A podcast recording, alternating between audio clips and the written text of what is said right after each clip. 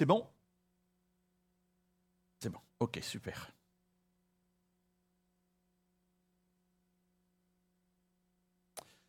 Voilà. Alors, peut-être juste avant de reprendre cela, vous dire que la semaine prochaine, je suppose, dans le lien de la newsletter, vous allez avoir accès à un dossier qui se trouve quelque part euh, dans les nuages, paraît-il, dans lequel vous aurez tous les documents qui ont été étudiés durant ces trois Shabbats, c'est-à-dire les documents euh, papier, mais aussi les documents audiovisuels, non pas sous forme de PowerPoint à passer, mais sous forme de film que vous passerez. Il suffit d'appuyer sur la barre espace pour caler, euh, relancer, enfin comme vous faites pour un film habituellement. Pour ceux qui ne savent pas du tout comment regarder un film sur ordinateur, vous appelez tous les gens de la technique, ils vous diront comment faire cela. Donc vous allez avoir 89 pages de texte, les textes sur le sanctuaire, les textes sur la sainteté que nous voyons encore aujourd'hui, les textes sur les études du livre de Daniel au chapitre 2, chapitre 7, chapitre 8, chapitre 9. Vous allez avoir aussi donc les huit films, voilà, donc qui représentent les huit euh, PowerPoint qu'on a vus ensemble. Donc cela vous permettra d'avoir du matériel. Alors j'ai essayé de revoir tous les textes pour que ce soit plus facile pour vous. J'ai conscience que ça fait beaucoup de choses, que ce ne sera peut-être pas toujours évident, mais voilà, vous avez au moins du matériel. À partir de ce moment-là, ça vous permet d'étudier, ça vous permet de revenir dessus et éventuellement de, nous appeler et puis de, voir euh, cela. Donc tout ça, ce sera accessible sur un petit clic et vous téléchargez tous les documents et vous les avez sur votre ordinateur.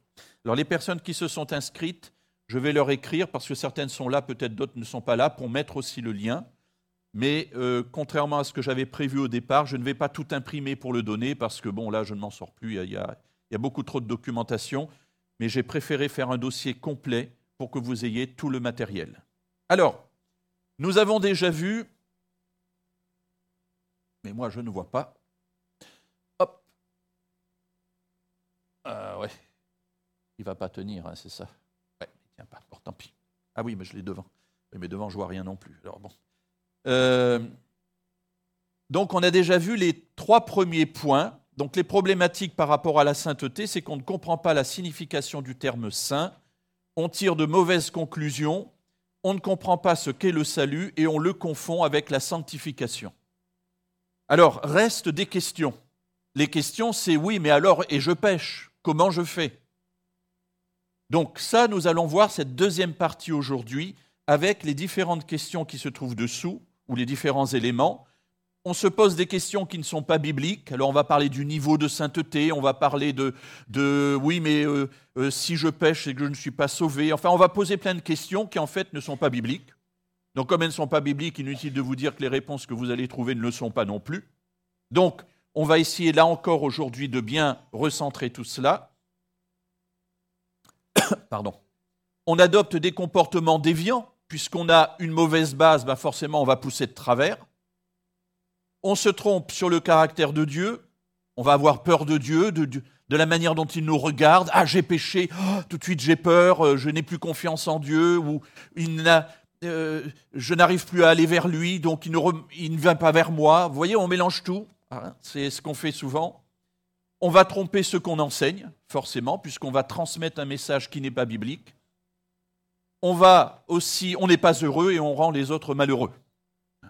Donc aujourd'hui, j'aimerais vraiment qu'on sorte aujourd'hui. Et cet après-midi, nous, nous continuerons et surtout, il y aura beaucoup d'échanges cet après-midi. En tout cas, c'est comme ça dans ma tête. Maintenant, je ne sais pas ce qui se passera, mais dans ma tête, j'aimerais beaucoup qu'il y ait des échanges pour que euh, on soit capable de, euh, de sortir d'ici heureux, plus heureux, plus, plus, plus, plus apaisé, hein, avec quelques éléments forts qui nous permettent de savoir où nous nous situons par rapport finalement à, à cette question de la sainteté, du niveau où on doit être par rapport à Dieu. Alors juste à la fin de ce moment de méditation, je partagerai avec vous un schéma ce schéma, vous l'aurez aussi dans les montages. Donc vous aurez tout cela à votre disposition pour le revoir et de temps en temps, quand ça descend, eh bien, de vous faire une petite piqûre de rappel et puis vous dire, ah ben non, finalement, euh, non, finalement, Dieu est toujours là. Hein. Alors, hop, le bon bouton. Donc, comment vivre cette sanctification et qu'est-ce que c'est que la sanctification dans la vie de tous les jours du croyant? Alors, ça a un lien évidemment avec le texte biblique qu'on a lu, qu'on va retrouver dans quelques instants, le texte de l'évangile, de la lettre selon Jean. Alors aujourd'hui, comme la fois dernière, nous allons voir beaucoup de versets. Euh, comme je l'ai dit la fois dernière, ça n'est pas mon habitude, je préfère prendre un texte et bien l'étudier, mais je voudrais vraiment vous montrer que ce n'est pas un passage dans la Bible qui parle de ce dont on discute depuis euh, trois mois maintenant, mais il y a de nombreux passages parce que c'est le sens même du message de la Bible. C'est une bonne nouvelle. Donc une bonne nouvelle, ça réjouit. Une bonne nouvelle, ça fait plaisir. Une bonne nouvelle, ça nous permet de sortir réconfortés. Ragaillardi, oh, vous êtes super sympa. C'est vraiment chouette. Merci à vous. J'aurai mes lunettes fin de l'année, alors euh, ça ira mieux, enfin normalement, j'espère. Alors tout d'abord, euh, question non biblique. Jusqu'à quel niveau dois-je être saint? Voilà. Jusqu'à quel point dois-je faire monter mon niveau de sainteté? Alors mes amis, cette question n'est pas biblique. Pourquoi? On l'a déjà vu la fois dernière. Euh, surtout que je continue à pécher, hein, je continue à tomber, et dès que je tombe, évidemment, je remets en question et mon salut et ma capacité à être saint. Alors rassurez-vous, ou inquiétez-vous, hein, je ne sais pas qu'est-ce qu'il faut dire. Première lettre aux Corinthiens, chapitre 7, verset 19, que nous avons déjà vu, je crois. L'incirconcision n'est rien et, la circoncision n'est rien, mais c'est l'observation des commandements de Dieu qui est tout. Ah, malheur Ben oui, c'est encore pire, parce que Dieu dit bien, voilà, c'est l'observation des commandements de Dieu qui est tout, or je tombe. Alors, peut-être voulez-vous un verset pour vous réconforter encore? Bien, oui, ce verset nous réconforte. Ça, nous l'avions vu, Matthieu 19, verset 26, où Jésus dit, question qui lui est posée, mais qui peut être sauvé? Et Jésus répond de manière très claire, à l'homme, cela est impossible. Donc, tant que nous restons avec une pensée selon laquelle, avec nos efforts, nous allons pouvoir arriver, nous sommes à côté du message de la Bible. Jésus l'a dit, à l'homme, c'est impossible. Mais il ajoute, à Dieu, tout est possible. Non pas un peu, non pas à moitié, mais tout. Donc être avec Dieu rend tout possible en nous. Ça va les amis? Ça s'appelle une bonne nouvelle quand même, hein, c'est pas mal ça. Hein? Il y a pire quand même. Alors, on continue et on va développer cela.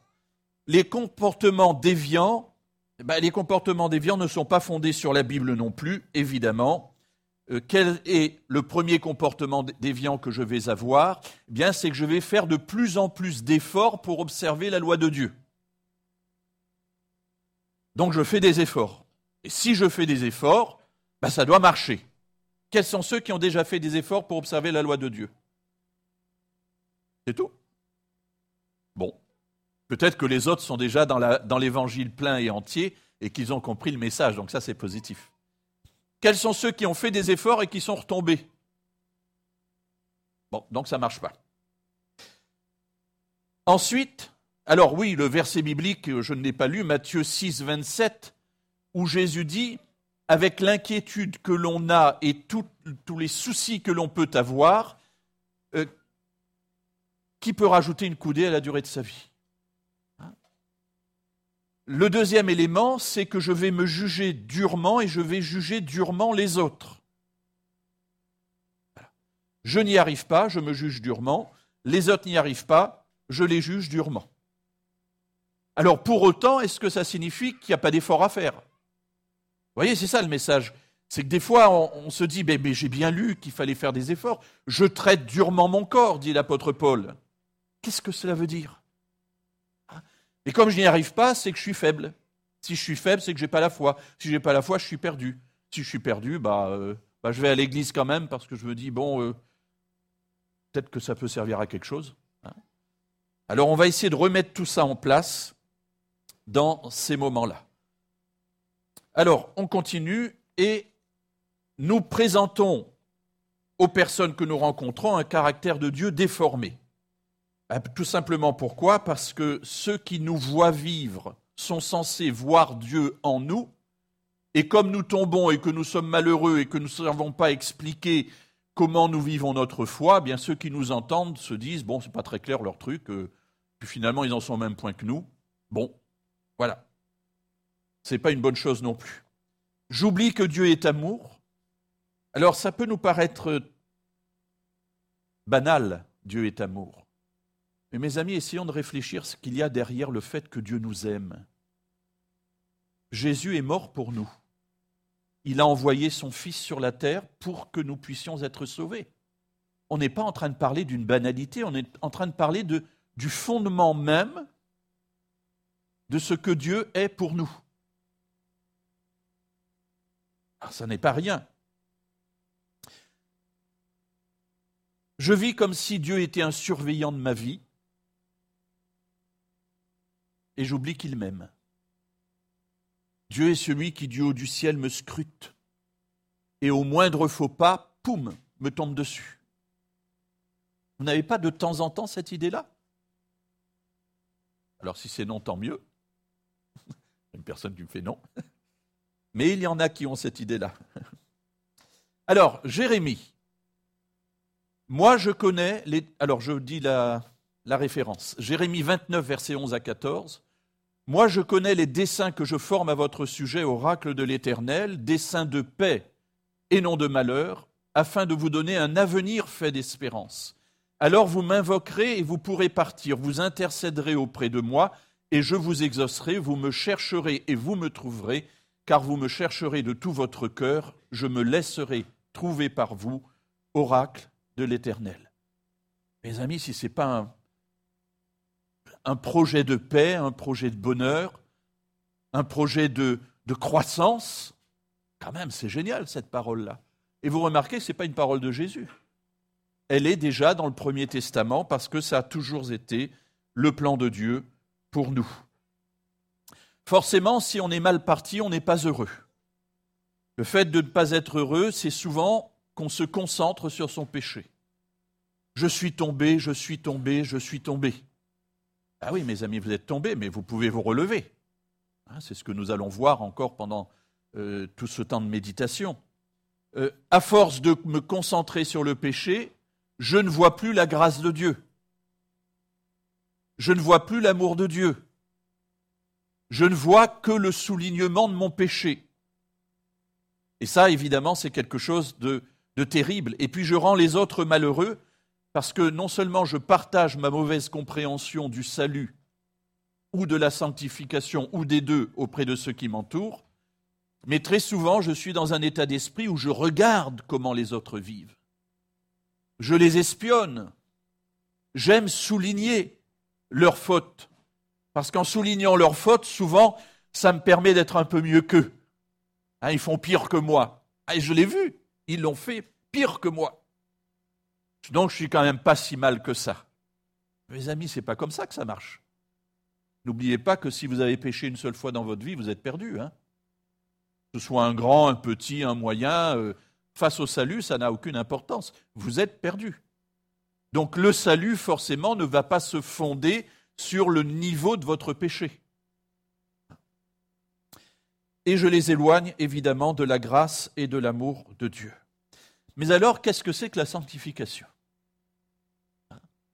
Euh, Qu'est-ce que c'est que ce processus qui va être utilisé par Dieu euh, pour changer quelque chose en nous? Le but est quand même bien de changer quelque chose en nous. Le but n'est pas simplement de dire je suis pécheur, Bon, Dieu m'aime, il me sauve, allez, vaille que vaille, je continue jusqu'au bout, peu importe. Non, mes amis, il y a bien quelque chose qui doit s'accomplir en nous. Mais quel est ce processus et comment fonctionne-t-il? Alors, on va, on va commencer par cela. La sanctification, c'est rechercher dans la Bible une communion de plus en plus constante avec Dieu. Si nous sommes incapables, nous, d'être au niveau où Dieu veut que nous soyons. À l'homme, cela est impossible. Mais si Dieu peut tout en nous, puisque tout est possible à Dieu, changer quelque chose en moi passe obligatoirement par une plus grande communion avec Dieu. Et une fois que vous avez compris ça, on peut se lever et rentrer chez soi. mais je vais développer un peu. Ce qui nous permet d'avancer dans notre vie, ce ne sont pas les efforts que nous faisons avec nos forces humaines pour avancer, mais c'est tout ce que nous faisons grâce à la présence de Dieu qui agit en nous. Et dans la mesure où Dieu agit en nous et qu'il conduit notre vie, alors à partir de ce moment-là, il me rend sensible à des éléments dans ma vie où il me dit, écoute, c'est le bon moment pour changer ça. Remarquez qu'il ne nous l'a pas dit il y a trois ans. Il nous le révèle aujourd'hui. Parce qu'aujourd'hui, c'est le bon moment pour le changer. Et il me dit, je vais le faire en toi. Il ne me dit pas, fais-le tout seul. Il me dit, je vais le faire en moi. Souvenez-vous de ce qu'on a vu le mois dernier. Ce n'est plus moi qui vis, c'est Christ qui vit en moi. Il ne faut pas que ça reste une parole, il faut que ça devienne une réalité. Seigneur, viens de plus en plus dans ma vie pour que tu puisses vivre en moi, et plus tu vivras en moi, et moins il y aura de place pour le péché. Et plus je serai équipé pour lutter, parce que c'est toi qui vis en moi. C'est donc bien une question de communion. Plus je contemple Jésus, qui est l'image de Dieu, et plus cette image entre en moi. C'est un peu les ados qui ont un, poster de leur idole, ah, c'est le terme qu'on emploie souvent, hein, dans leur chambre. Ah, on s'habille comme, on parle comme, on chante comme. Je suis frappé de voir dans les, les YouTube et tout des, des, jeunes qui, qui chantent en essayant simplement de reproduire exactement ce que le chanteur fait. Mais on peut chanter une même chanson avec son corps, avec avec sa voix, sans forcément répéter uniquement ce que l'autre fait. Mais on le fait parce que c'est notre idole. Eh bien, mon idole à moi, c'est Jésus, c'est Dieu. Et ce que je veux, c'est qu'il se révèle en moi. Je veux vivre comme lui. Et plus je vais marcher sur ses pas, et plus je vais tenter de reproduire ce qu'il fait parce qu'il est en moi, et plus la chose se vivra. Plus je contemple Jésus et plus je lui ressemble. Souvenez-vous de ce passage, nous sommes transformés de gloire en gloire. Je ne sais plus si je l'ai cité, on, verra. Bon, cela je l'ai dit, plus il vit en moi et moins je pêche. N'oubliez pas qu'en Christ, il n'y a pas de péché. Hein. Donc plus il me remplit, moins il y a de péché. Trouvez une autre méthode et je la prends. Mais il n'y en a pas. Mais avouez quand même qu'elle est pas mal aussi. Hein. Surtout, elle est efficace. Et plus il vit en moi, et plus je suis dans la lumière. Je vous renvoie au passage qui a été lu tout à l'heure. Merci pour la lecture d'ailleurs. J'ai oublié de remercier tout à l'heure. Alors, hop, le péché disparaît à une seule condition, c'est quand Jésus est en moi. Si l'Esprit de Dieu n'est pas en nous, le péché ne disparaît pas. C'est tout. C'est aussi simple que cela, mes amis. C'est aussi simple et aussi beau que cela. Et c'est pour ça que cela s'appelle la bonne nouvelle du salut. Imaginez qu'avec tous les efforts que vous avez faits depuis votre naissance pour lutter contre le péché, vous n'avez pas réussi à être vainqueur, parce que vous ne le pouvez pas. En revanche, Dieu transforme notre nature, nous devenons des enfants de Dieu, nous accueillons en nous l'Esprit de Dieu, et l'Esprit de Dieu accomplit en nous une œuvre que nous sommes incapables d'accomplir sans lui. Donc notre combat n'est pas de lutter contre le péché, ça c'est une conséquence de la présence de Dieu en nous, mais notre combat est de... euh, J'ai perdu ma phrase. Euh, oui, n'est pas de. Mais notre combat est de lutter pour augmenter en nous cette communion avec Dieu. Ça, c'est le combat de notre vie. Alors continuons, si vous le voulez bien, et on va reprendre très rapidement le passage. Alors on ne va pas le relire puisqu'il a été lu tout à l'heure. Mais voilà, l'apôtre Jean nous dit euh, de manière très simple, voilà le message que nous avons entendu et que nous vous annonçons. Quel est ce message? Bien, Dieu est lumière. Si nous marchons dans la lumière, il n'y a pas de ténèbres. S'il n'y a pas de ténèbres, il n'y a pas de péché. Encore une fois, je répète ce que j'ai dit il y a un mois. Chaque fois que j'ai péché, je n'étais pas en communion avec Dieu. Aussi simple. Regardez dans votre vie, j'ai beau ne pas vous connaître intimement, je peux dire avec certitude que chaque fois que vous avez péché, c'est que vous n'étiez pas en communion avec Dieu. Parce que quand on est en communion avec Dieu, on ne pêche pas. C'est aussi simple que ça. Et mes amis, l'apôtre Jean n'est pas quelqu'un qui est en train de voler dans les sphères célestes. Alors, au fur et à mesure de son développement, il dit bien à un moment donné, verset 9, Si nous confessons nos péchés, il est fidèle et juste. Et puis il continue. Alors, j'espère que j'ai bien. Oui, voilà. Il continue et il dit, et c'est là, mais si quelqu'un a péché, il dit marchez dans la lumière, il nous encourage. Il dit celui qui est dans la lumière, il ne pêche pas. Oui, mais si quelqu'un a péché, mais mes amis, c'est la situation dans laquelle je me trouve. J'essaie de vivre avec Dieu.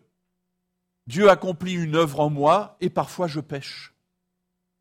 Ça n'est pas une décision de me détourner de Dieu et de reprendre ma vie ancienne, mais c'est simplement parce qu'à un moment donné, je suis tenté, à un moment donné, j'ai été séduit, à un moment donné, je me suis laissé euh, euh, aller, j'ai perdu cette communion avec Dieu. Et évidemment, le diable tout de suite revient et je suis tombé. Mais si quelqu'un a péché, c'est fini, c'est perdu. Dieu nous regarde, Dieu nous condamne, Dieu nous détruit, pas du tout.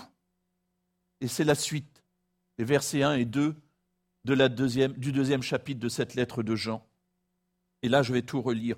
Mes petits enfants, je vous écris ceci afin que vous ne péchiez pas. Voilà, c'est clair, le niveau il est posé, mes amis. Ne discutez jamais sur le niveau. C'est pas pas une discussion que la Bible a. Le niveau, c'est la stature parfaite de Christ. Arrêtez de discuter en disant je peux arriver, je pourrai jamais arriver. C'est pas votre problème. Mais si quelqu'un a péché, regardez cela. Mais si quelqu'un a péché, nous avons un avocat auprès du Père, Jésus-Christ, le juste. Vous avez péché. Je ne dis pas que c'est bien. Je dis simplement c'est un fait. Mettez-vous à genoux, demandez pardon à Dieu, réparez votre faute quand c'est possible, relevez-vous et reprenez votre chemin. Ne remettez pas en cause votre salut. Ne remettez pas en cause l'œuvre de Dieu en vous. Vous avez glissé, vous êtes tombé. Quand un petit enfant apprend à marcher, il marche, il est brinque-ballant, de temps en temps il tombe, il ne dit pas, ah bah puisque je suis tombé, pof, je reste par terre puis je ne marche plus. Il se relève, il recommence à marcher, et hop, il retombe. Et nous on lui dit, mais c'est pas grave, relève-toi. Vous croyez que Dieu ne dit pas la même chose? Du haut du ciel, il ne nous attend pas avec une mitraillette, mais il nous dit, allez, ça n'est pas grave, relève-toi. C'est pas que c'est pas grave de tomber. On peut se faire mal en tombant. On peut se casser un bras en tombant. Euh, on peut être dans le coma en tombant. Bien sûr que c'est grave. Mais tu peux te relever. Je t'aime toujours. Viens, prends ma main. Allez, je te tire. Quand je pêche, Dieu ne s'en va pas. Au contraire, il est encore plus près de moi. Parce que c'est quand je pêche que j'ai encore plus besoin de lui. Et c'est ce que dit ici Paul, euh, Jean, pardon. Il est lui-même victime expiatoire. Regardez le vocabulaire euh, sacrificiel le vocabulaire attaché au rite du sanctuaire que nous avons vu il y a deux mois. Il est victime expiatoire pour nos péchés. Alors, qu'est-ce que Dieu me demande? Ben, Dieu est à la porte, hein, il frappe, il veut simplement que j'ouvre pour que ben, qu'il entre, qu'il fasse sa demeure en moi. Il me dit donne-moi toutes les clés. Il ne faut pas que je garde une salle où j'ai gardé la clé. Hein.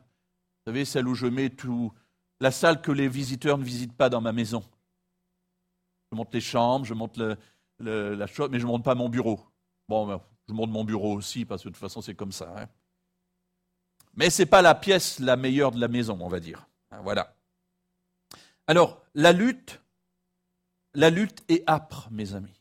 La lutte est âpre, tout simplement, la lettre aux Romains au chapitre 7, versets 14 à 25, nous montre que le combat est là. Parce que chaque fois que vous vous approchez de Dieu, bah forcément vous vous éloignez du diable. Et quand vous vous éloignez du diable, lui, il redouble d'intensité.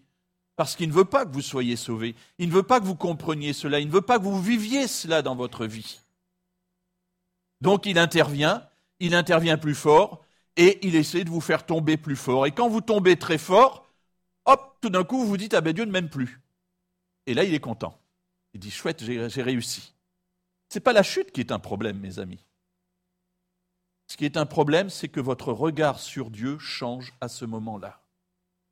Que vous n'avez plus confiance dans la grâce de Dieu, que vous n'avez plus confiance dans la puissance que Dieu a de transformer votre vie parce que vous êtes tombé. Mes amis, pourquoi est-ce que la chute n'est pas importante? Vous savez pourquoi ce n'est pas important? Tout simplement parce que Jésus est déjà mort pour cela. Il a déjà réglé le problème du péché. Donc vous tombez et alors vous êtes tombé, Jésus est déjà mort, ça fait 2000 ans qu'il est mort pour votre péché. Donc ce n'est pas ça qui est important. Ce qui est important dans ce moment-là, c'est que vous perdez la communion avec Dieu. Et quand vous perdez la communion avec Dieu, vous ouvrez la porte toute grande de votre maison à l'esprit impur qui revient avec cet autre plus mauvais que lui. La lutte est âpre, mais mais elle n'est pas, elle n'est pas, euh, n'est pas perdue, au contraire. Cette maison vide est une catastrophe chez nous. Vous voyez, on nettoie bien, on vide bien, mais on ne remplit pas. Soyez remplis de l'esprit. Pas moi qui le dis. Hein. Si on nous encourage à être remplis de l'esprit, c'est bien qu'il faut euh, que ça rentre partout. Hein. Et vous remarquez, c'est très intéressant, l'esprit n'a pas de corps. C'est une idée que je viens juste d'avoir là la parabole est la suivante. Dieu, on le représente comme un ancien des jours, on va dire comme un, comme un homme. C'est une représentation, évidemment. Jésus, lui, est venu dans un corps humain. Euh, oui, l'esprit n'a pas de corps. Et ça, je trouve ça très intéressant, je viens juste d'y penser, c'est que c'est un peu, il est un peu comme un fluide. L'esprit, ah, il va partout. Bah, imaginez qu'il peut entrer dans toutes les pièces, il peut remplir toutes les anfractuosités de notre maison. Si c'était un carré, il ne pourrait pas rentrer dans un rond. Si c'était un rond, il ne pourrait pas rentrer dans un triangle. Il ne pourrait pas rentrer dans une fente de notre vie. Or, l'esprit est fluide. Donc si on lui donne les clés, il va partout. C'est-à-dire qu'il peut nettoyer partout, il veut vider partout et il peut remplir partout a une parabole de plus à ajouter. Alors, continuons Jean 15. Quelle est la règle de Jean 15 Elle est simple. Demeurez en moi comme moi je demeure en vous, comme moi je demeure dans le Père et que le Père, le Père demeure en moi. Tout Jean 15, ça n'est entre guillemets que cela. Donc Jean 15, affaire de tous les instants, demeurer dans la communion avec Dieu. Alors permettez-moi maintenant de passer un certain nombre de textes bibliques. Vous les aurez hein, dans les documents. J'en ai mis beaucoup parce que je veux vous montrer que ce n'est pas un passage pris par hasard. Jérémie, voici l'alliance que je conclurai avec la maison d'Israël. Après ces jours-là, oracle de l'Éternel, je mettrai ma loi au-dedans d'eux, je l'écrirai sur leur cœur, je serai leur Dieu, et ils seront mon peuple. Jérémie toujours, chapitre 32, verset 40, je conclurai avec eux une alliance éternelle, je ne me détournerai plus d'eux, je leur ferai du bien, je mettrai ma crainte dans leur cœur afin qu'ils ne s'écartent pas de moi. Ézéchiel 11, 19, je leur donnerai un même cœur. Je mettrai en vous un esprit nouveau, j'ôterai de leur chair le cœur de pierre, et je leur donnerai un cœur de chair. Qui est acteur là-dedans? Qui est auteur? Dieu. Vous en voulez d'autres? Ézéchiel 36. Je vous donnerai un cœur nouveau, je mettrai en vous, j'ôterai de votre chair, je vous donnerai, je mettrai, je ferai. Dieu est à l'œuvre, c'est Dieu qui agit. Vous en voulez encore?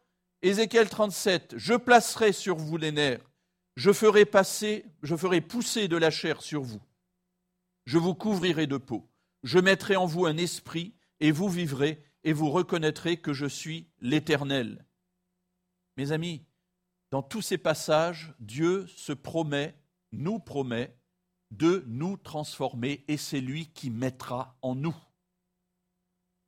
Je mettrai mon esprit en vous, et vous vivrez, je vous rétablirai sur votre territoire et vous reconnaîtrez que moi, l'Éternel, j'ai parlé et agi, oracle de l'Éternel. Vous en voulez encore? Allez, vous en aurez, même si vous ne les voulez pas. Éphésiens. Ah oui, il n'y a pas que le Premier Testament. Dans le deuxième, c'est la même idée. C'est la même Bible, c'est la même révélation, c'est le même esprit. Il n'y a pas un nouvel évangile. Il n'y a pas une nouvelle alliance comme si l'ancienne était quelque chose qui était contre Dieu ou qui venait de je ne sais pas trop où. Dieu est le même, toujours. Il ne change pas. Marie, aimez chacun votre femme. Tiens, c'est bizarre. Pourquoi je parle de ça là? Comme le Christ a aimé l'Église et s'est livré lui-même pour elle afin de la sanctifier après l'avoir purifiée par l'eau de la parole, pour faire paraître devant lui cette Église glorieuse, sans tache, ni ride, ni rien de semblable, mais sainte et sans défaut. Encore une fois, c'est l'œuvre de Dieu. Vous en voulez encore? Allez, il y en a encore. Colossiens 1, 22. Il vous a maintenant réconcilié. C'est Dieu qui nous réconcilie avec lui. Mes amis, ne croyez pas que par vos efforts, c'est vous qui pouvez vous réconcilier avec Dieu. C'est lui qui a tout fait. Il nous a réconciliés avec lui. C'est lui qui est sujet, c'est lui qui est acteur, c'est lui qui est premier, c'est lui qui est à la manœuvre.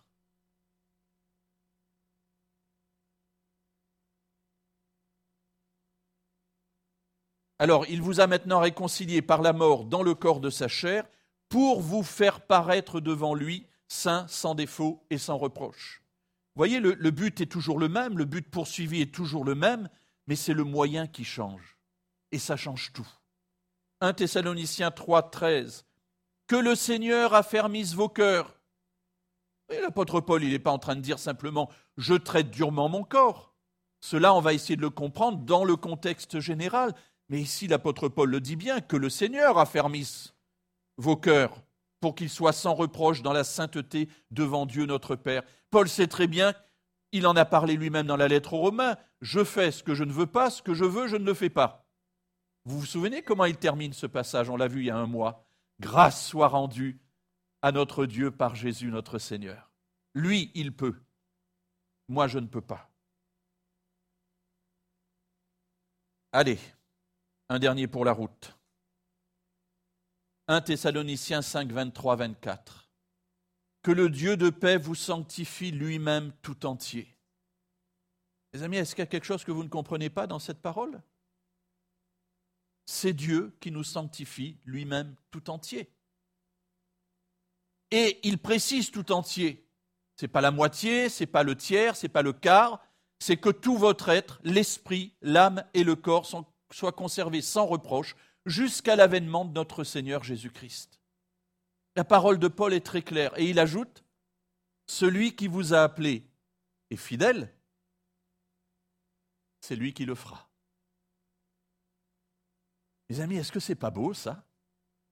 Est-ce que ça ne donne pas envie de dire Seigneur, merci pour toutes tes bontés, merci pour ton amour, parce que tu ne tiens pas compte de nos fautes, tu ne tiens pas compte de nos temps d'égarement, mais tu fais tout pour nous. Non seulement tu nous sauves, mais aussi tu nous transformes. Ah, évidemment, il faut accepter l'œuvre, hein, mes amis. Hein. On va y arriver aussi. Mais alors, comment va se manifester la sainteté? Ah, Il faut bien que ça se voit. Hein. Je suis saint en esprit, mais mes actes sont contraires. Ça, ça ne marche pas. Dans la Bible, ça ne va pas du tout. Alors, comment se manifeste la sainteté? Eh Bien, par un changement de vie pratique. Mes amis, si c'est Christ qui vit en moi, je ne peux pas continuer à vivre comme avant. Mais pas parce que je dis il faut que je lutte, il faut que je lutte, il faut que je lutte. Mais parce que je vais laisser de plus en plus Dieu agir en moi.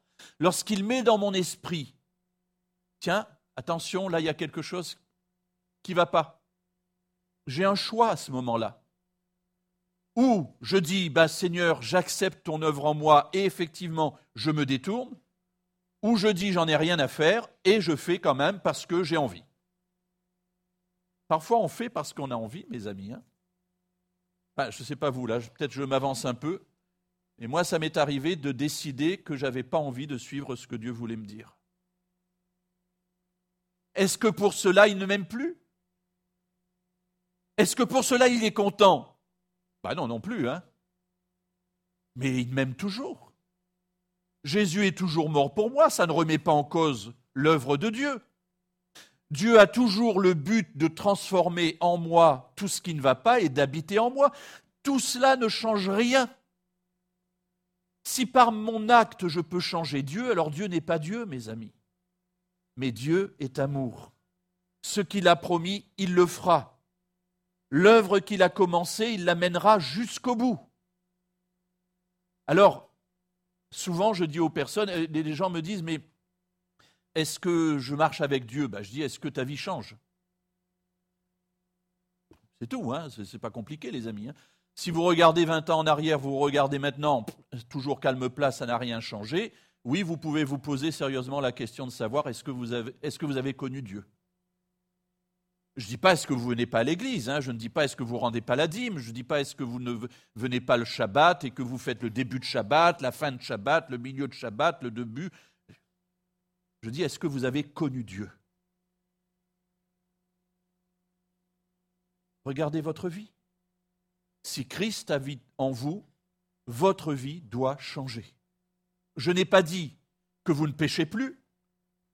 Jean lui-même dit Et si quelqu'un a péché, donc je ne vais pas être supérieur à Jean et dire Si Christ habite en vous, vous ne devez plus pécher depuis maintenant jusqu'au retour de Jésus. Ça, c'est l'œuvre de Dieu, ce n'est pas mon problème. En revanche, si en regardant votre vie, vous ne vous voyez pas progresser dans votre vie, alors mes amis, oui, il y a un problème il est peut-être temps de laisser Dieu agir en vous. Il est peut-être temps de vous dire qu'est-ce que je peux changer pour développer ma communion avec lui. Il est peut-être temps de vous dire, tiens, il faut que je prenne plus de temps pour lire la Bible, il faut que je prenne plus de temps pour prier, il faut que je prenne plus de temps pour étudier la Bible. Parce que c'est dans la Bible qu'on découvre la personne de Dieu et son œuvre. Là, oui, il y a une question à se poser. Et cette question, il faut qu'on se la pose tous les jours. Parce que tous les jours, Dieu pose devant nous des défis. Mes amis, oui, regardez votre vie. Vous savez, je suis toujours touché par les témoignages, j'aime beaucoup les témoignages. Mais il y a des témoignages qui m'interpellent. Quand le seul témoignage que j'ai à partager, c'est ma conversion il y a 20 ans, moi, ça m'interpelle en tant que pasteur. Je me dis, qu'est-ce que j'ai raté pour que cette personne n'ait qu'un témoignage à raconter, c'est sa conversion il y a 20 ans. Et depuis 20 ans, tu n'as rien vécu avec Dieu? Tu n'as pas une expérience à partager qui pourrait nous enrichir? Bien sûr qu'elle est belle, ton expérience de conversion. Mais depuis, quand même.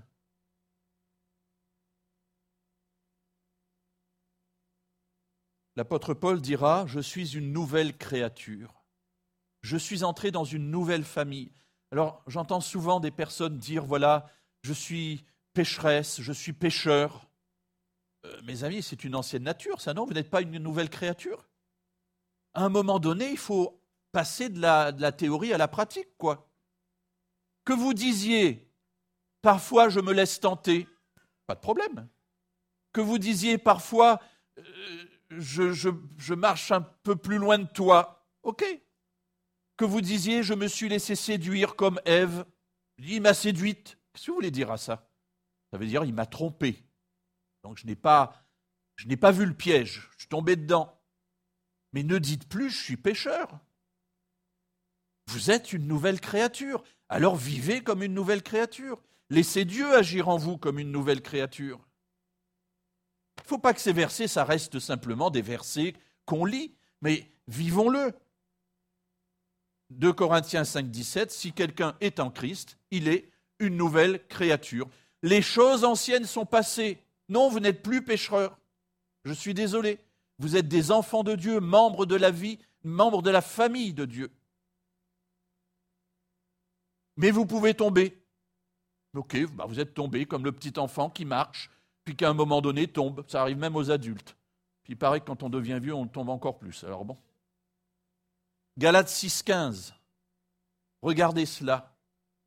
Car ce qui compte, et on reparle de circoncision ou d'incirconcision, comme le passage que nous avons vu tout à l'heure, ce n'est ni la circoncision ni l'incirconcision, et tout à l'heure il avait dit, mais c'est l'observation des commandements qui est tout, et le même auteur, c'est la, la même personne, c'est toujours Paul, dit cette fois-ci, ce qui compte, c'est être une nouvelle créature. Si vous n'êtes pas une nouvelle créature, vous ne pourrez jamais observer les commandements de Dieu. Parce qu'à l'homme, c'est impossible. C'est aussi simple que cela, mes amis. Ce qui compte, c'est d'être une nouvelle créature. Avez-vous envie de devenir une nouvelle créature? Avez-vous envie de développer cette présence de Dieu en vous? Oui, il y aura des combats, oui, il y aura des luttes, oui, de temps en temps vous tomberez, oui, vous vous écorcherez les genoux, vous vous casserez un bras, très bien. Et alors? Vous êtes avec Christ, vous êtes avec Dieu.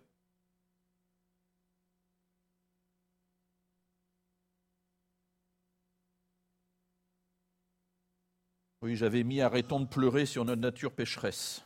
Ah oui, mes amis, arrêtez de pleurer dessus, quoi. Voilà, c'est bon. L'homme ancien est mort, vous êtes une nouvelle créature, on arrête de pleurer dessus. Hein. Pleurez quand vous tombez, voilà, vous êtes fait mal, c'est tout. Ah, je me suis fait mal, je pleure. Comme toute personne qui se respecte. Voilà, voilà. Alors, bref, la stature parfaite de Christ. La stature parfaite de Christ, quand on en parle, on en a peur. Alors, il y a des gens qui me disent, mais de toute façon, la perfection, on n'atteindra jamais. Donc, je m'autorise. C'est ce que ça veut dire, ce raisonnement. Quand on dit de toute façon, je ne l'atteindrai jamais, c'est que je mets en doute la puissance que Dieu a de transformer ma vie. Mes amis, c'est grave. Ça, c'est une mauvaise façon de présenter un sujet. La Bible ne dit jamais cette parole. Pourquoi voulez-vous la dire?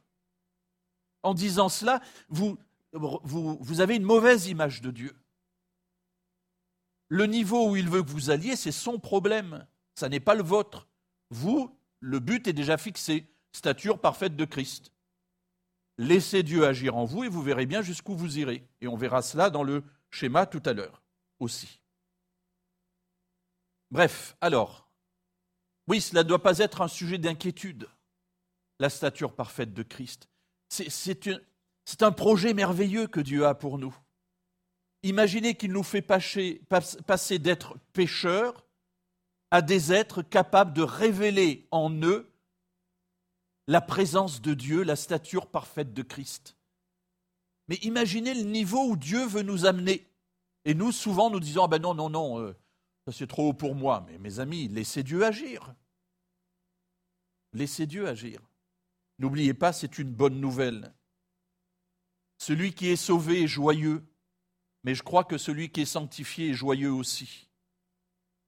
Et la joie fait partie intégrante du message de la parole de Dieu, parce que Dieu nous change, Dieu nous sauve et Dieu nous change. Il fait les deux. C'est extraordinaire cela. Celui qui est sanctifié par Dieu est joyeux et nous amène à ne plus être des surveillants de notre frère des accusateurs de nos frères. Mes amis, si dans nos communautés on pouvait s'occuper de soi et arrêter de s'occuper des autres, je vous assure qu'il y a beaucoup de choses qui marcheraient mieux. Vous savez que celui qui s'occupe des autres et les accuse, c'est le Satan. Ça vous rappelle quelque chose, le mot? Alors en français, c'est Satan. Voilà. En hébreu, c'est Satan. Ça fait mieux, mais c'est le même bonhomme. Donc voilà, dès que j'accuse le frère, dès que je suis un accusateur du frère, je suis le Satan. Est-ce que vous n'avez pas autre, autre chose à faire?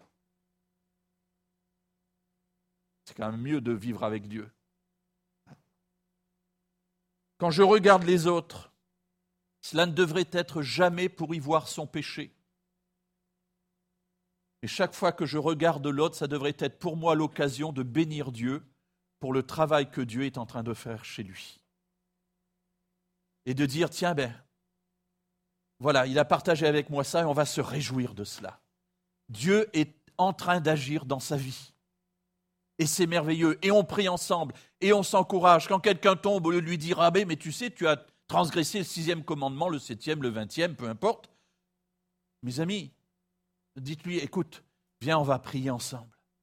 On va prier ensemble pour que, voilà, tu aies l'assurance du pardon de Dieu, que tu te relèves et que tu repartes. Les amis, c'est ça, à ça que ça sert la communauté des croyants. Pas à souligner les péchés. Vous pensez que celui qui a péché, il ne sait pas qu'il a péché. C'est très rare qu'il ne sache pas. Ça arrive, mais c'est très très rare. La plupart du temps, celui qui a péché sait qu'il a péché. Il n'y a pas besoin de vous. Hein. Il y en a un qui s'en occupe, hein. vous savez, il le fait bien. Laissez-lui son boulot et nous faisons le nôtre. Encourageons-nous prions les uns pour les autres.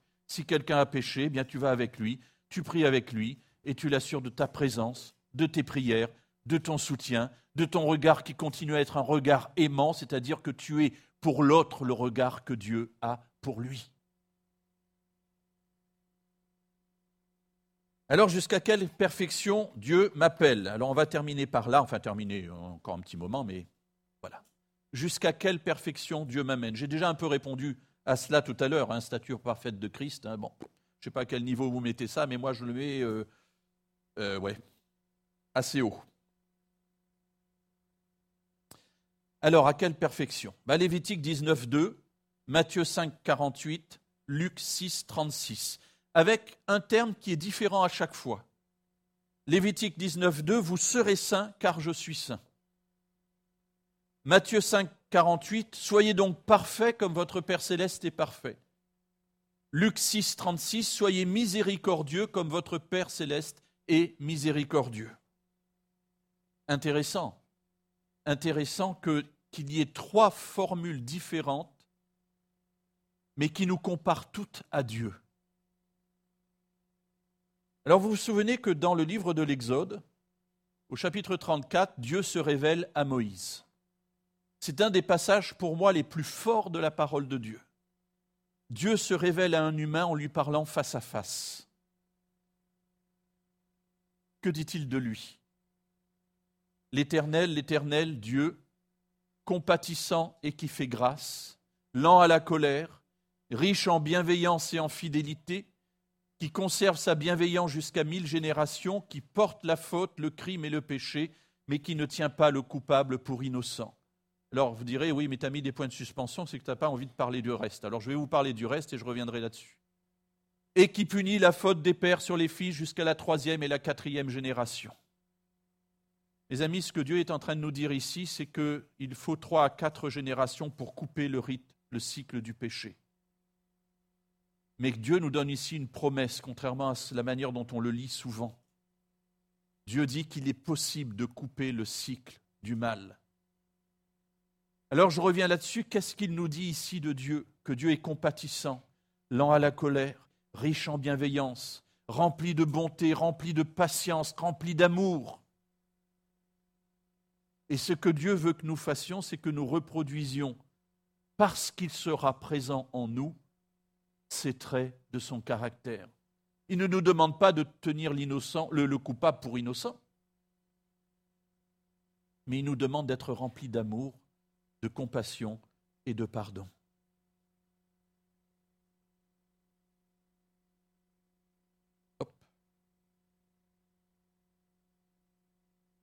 être parfait comme notre Père céleste est parfait, c'est avant une question de péché, c'est avant tout une question de caractère, une question d'expression du sentiment, de, la nature même de Dieu au travers de ce que nous sommes.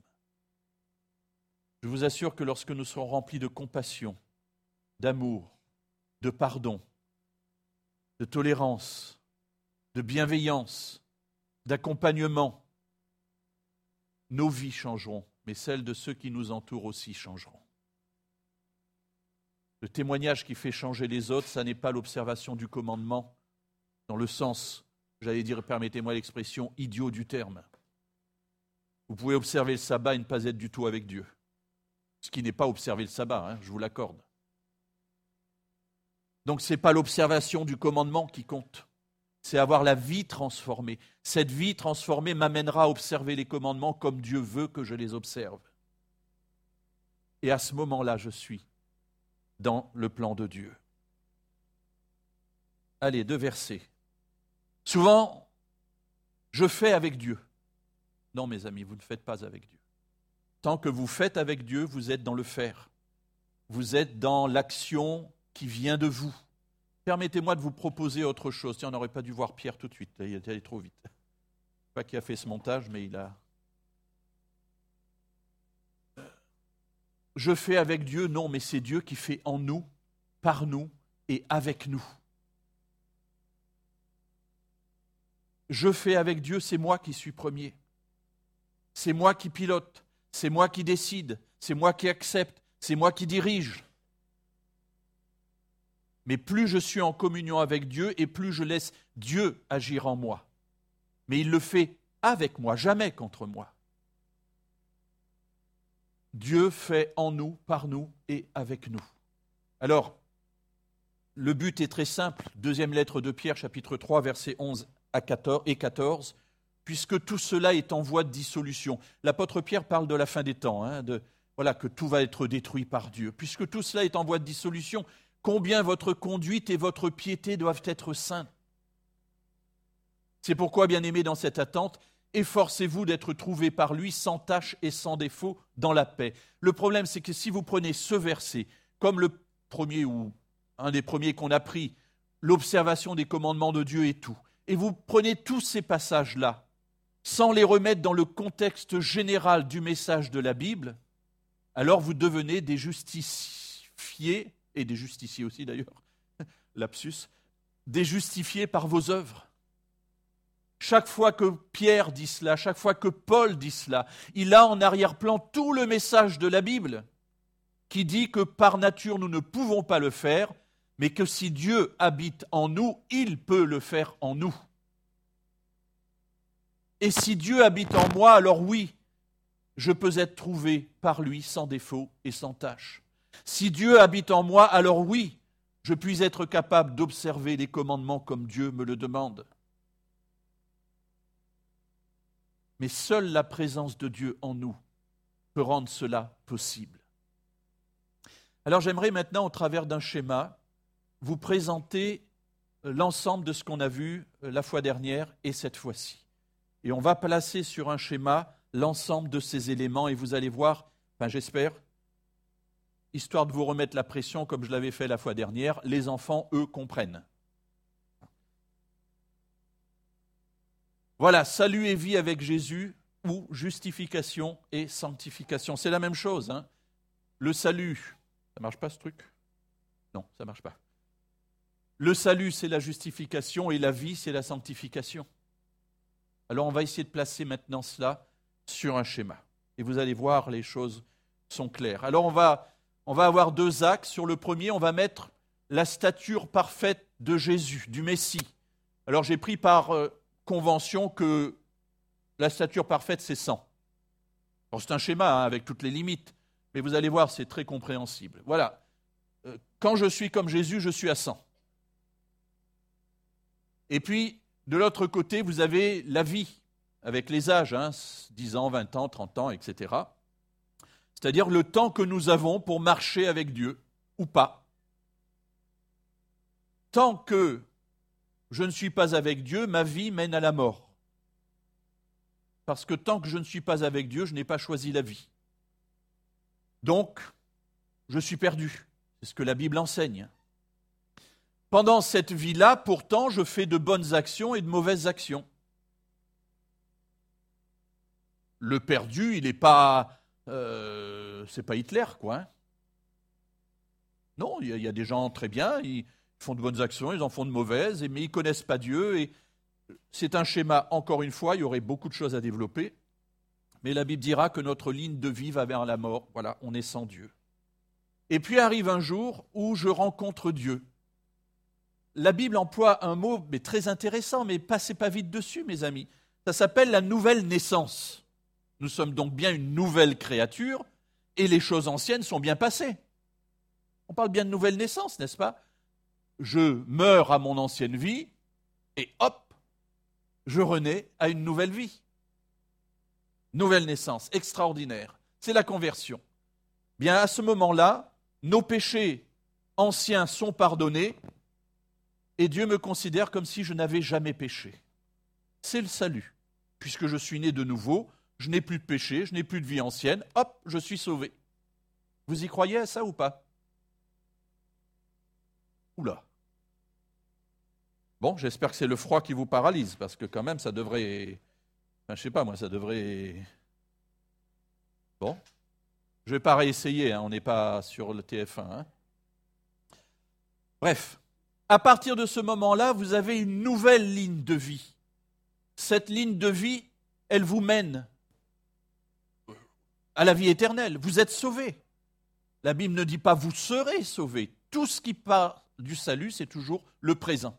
Vous êtes sauvés. À partir du moment où vous appartenez à Christ, vous êtes sauvés. C'est bon, ça vous y croyez aussi? Oui, on va voir. Alors, cette nouvelle vie ici, vous êtes sauvés pourquoi? Parce que vous êtes sous la protection de Jésus qui est mort sur la croix. La croix qui est là. Et tant que vous êtes sous la protection de Jésus qui est mort sur la croix, ben vous êtes sauvés, mes amis. On est d'accord? C'est bien qu'on soit d'accord. Mais dans cette vie-là, on peut dire que c'est comme un parapluie. Alors vous savez que le parapluie, il protège de la pluie. Hein, c'est un peu le concept. Vous marchez sur le chemin, et puis de temps en temps, hop, vous tombez. Vous vous faites mal au genou. On est d'accord? Mais si vous êtes toujours sous le parapluie, la pluie ne vous atteint pas. Vous êtes toujours sauvé. Mais vous êtes tombé. Ah, ok, d'accord, vous êtes tombé. C'est, c'est pas que je m'en réjouis, mais c'est comme ça. Si quelqu'un a péché, nous avons un avocat auprès du Père. On se relève et on repart. On est toujours sous le parapluie. Maintenant, si vous prenez, je vais dire ça tout de suite, après j'y reviendrai pas parce que c'est le côté négatif.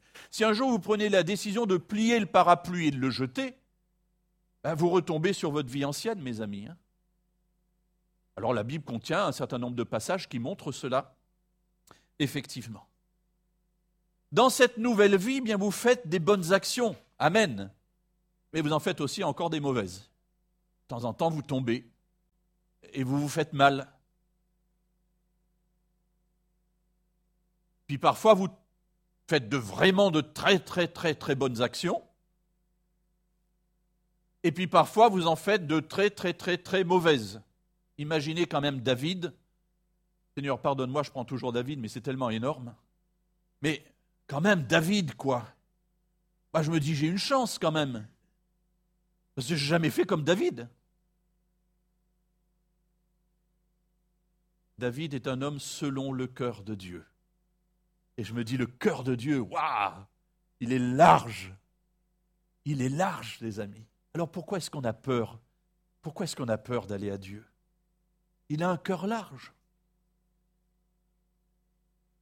Alors, et puis ma vie, elle repart, avec des bonnes actions, des mauvaises. J'espère de moins en moins de mauvaises actions, parce que plus Dieu habite en moi, et plus ma vie change. Alors, on va voir si vous avez bien suivi. Euh, je ne sais plus ce que j'ai mis là. Ça ne. Il y a quelque chose qui est venu. Ah oui. Euh, la première partie, ce que la Bible appelle la justification. Dieu me rend juste. Point. Fini. Terminé. La deuxième partie, c'est ce que la Bible appelle la sanctification. C'est-à-dire la marche, le cheminement, où de temps en temps je vais tomber, je vais me faire mal, mais ce n'est pas grave. J'avance, je ne remets pas en cause mon salut, je ne me remets pas en cause ma décision d'appartenir à Dieu. Simplement, la route est difficile. Vous savez que Dieu sait que la route est difficile. Vous savez qu'il le sait. Jésus est venu, il a vécu, il a mis ses pieds dans nos chaussures pour comprendre, pour savoir les luttes auxquelles nous étions confrontés et auxquelles nous devions faire face. Alors, le baptême, il se passe où? Alors, il peut se passer au moment de la conversion.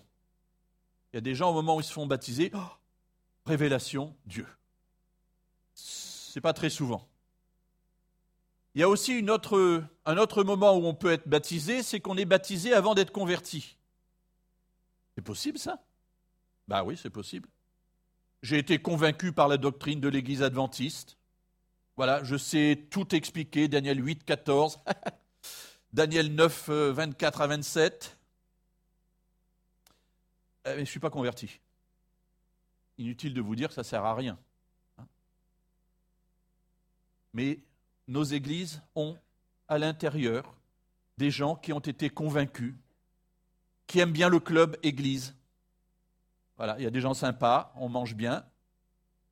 Il fait un peu froid, mais ça va quand même mais le cœur n'est pas touché, mes amis.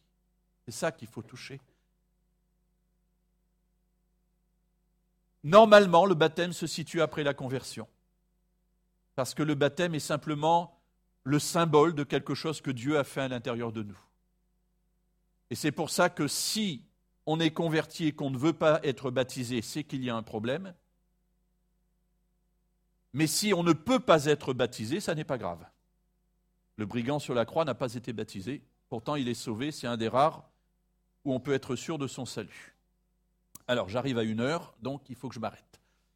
Je termine vite. Si je meurs à cet endroit-là, mes amis, est-ce que je suis sauvé En haut de ma meilleure bonne action de ma vie? OK. Mais si je meurs là, vous êtes sûr? Alors pourquoi vous avez une attitude qui est celle de celui qui est perdu quand vous péchez?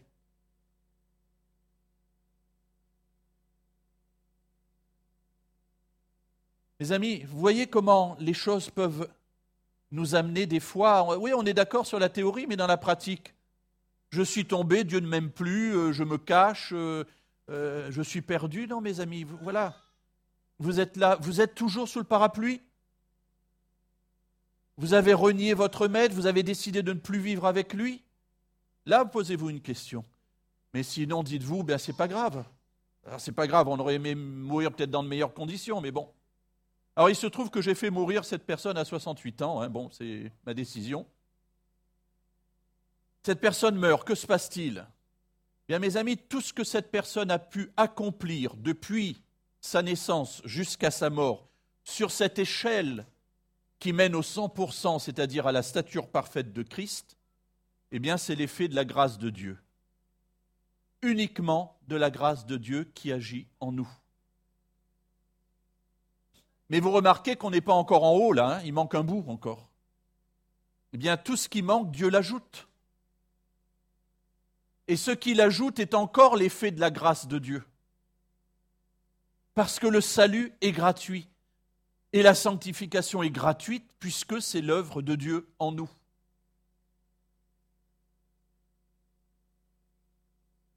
La justification aussi, c'est la grâce de Dieu.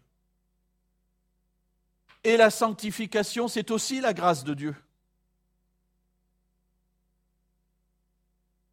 Et vous vous dites que finalement, toute la vie du croyant est le résultat de la grâce, c'est-à-dire de l'action de Dieu en nous. Et j'en reviens à ce que je disais au départ, notre lutte, c'est la lutte pour être en communion avec Dieu, pour le laisser agir en nous toute autre lutte est presque le message biblique. Mais ça n'est pas le message biblique. Et vous savez que ce qui est presque à côté de la Bible, ça a un nom dans la Bible. Hein. La justification, qui est une grâce de Dieu, nous fait entrer dans le salut. Voilà, c'est la porte d'entrée. Hop, tout ce qui est ancien, fini, j'entre dans le salut. Et la sanctification, eh bien, c'est ce qui nous fait rester dans le salut. Parce que si je refuse l'œuvre de Dieu en moi, ben je suis en train de remettre en cause mon, choix, mes amis. Hein. Ce que je disais tout à l'heure, je le dis sous une autre forme. La justification nous fait entrer dans le salut, la sanctification nous fait rester dans le salut. Alors je crois que le schéma est fini, on va le laisser là. Enfin, on va le laisser là, je ne sais plus si j'ai une diapo. Mais je voudrais juste terminer en vous racontant une histoire. Allez. Euh, une heure quatre. Allez, vous, me laissez une minute? Oui Allez. Étude biblique. Étude biblique avec des enfants. 8 ans et. Ouais, 8, 8 ans, 10 ans, 12 ans. Comment est-ce qu'on est justifié? Bon, avec des mots d'enfant, hein, mais enfin la question est posée avec des mots d'enfant. La réponse en observant la loi de Dieu. Des adultes posent la même question. Comment est-ce qu'on est sauvé En observant la loi de Dieu? Et je suis persuadé qu'ici, si j'avais posé la question, je ne l'ai pas posée sous cette forme, mais il y aurait eu la même réponse. Alors, je ne vous dis pas que la réponse est fausse. Elle n'est pas fausse qu'à condition d'avoir tout ce qui a été dit derrière, en arrière-plan. Si vous enlevez des éléments de ce qui a été dit en arrière-plan, vous n'êtes pas dans le message biblique. Et vous ne serez pas sauvé. Qu'est-ce qu'il faut être pour être sauvé? Qu'est-ce qu'il faut faire pardon, pour être sauvé? Toujours ses enfants, il faut bien observer la loi de Dieu et lui obéir.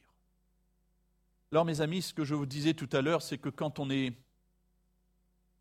on n'a pas le bon message, on ne peut pas transmettre le bon. Et ce que je veux vous montrer, c'est les conséquences de cela par rapport ici à des enfants, mais des adultes, des gens que vous rencontrez. Quelle image de Dieu je donne à mes enfants lorsque je dis que pour être sauvés, il faut qu'ils observent les commandements de Dieu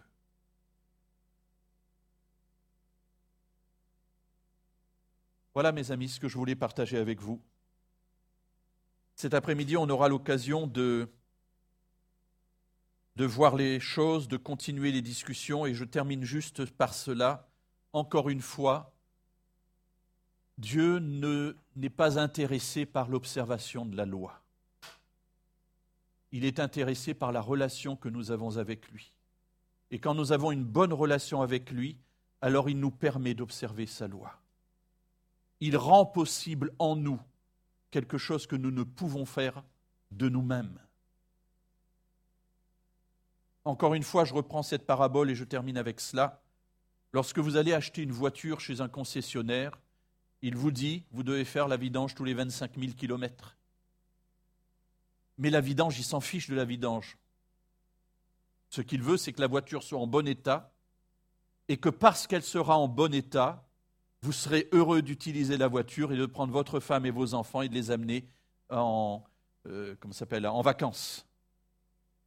Alors quand vous allez le voir tous les 25 000 kilomètres pour faire la vidange, ce n'est pas pour observer la loi. Mes amis, que vous fassiez la vidange ou pas, lui, il dort le soir. Hein.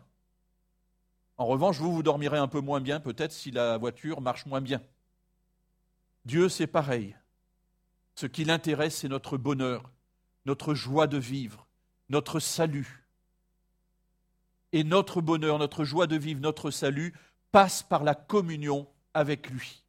Et cette communion avec lui nous permet d'être sauvés et nous permet aussi d'être transformés peu à peu, de gloire en gloire, comme par le Seigneur, grâce à l'Esprit.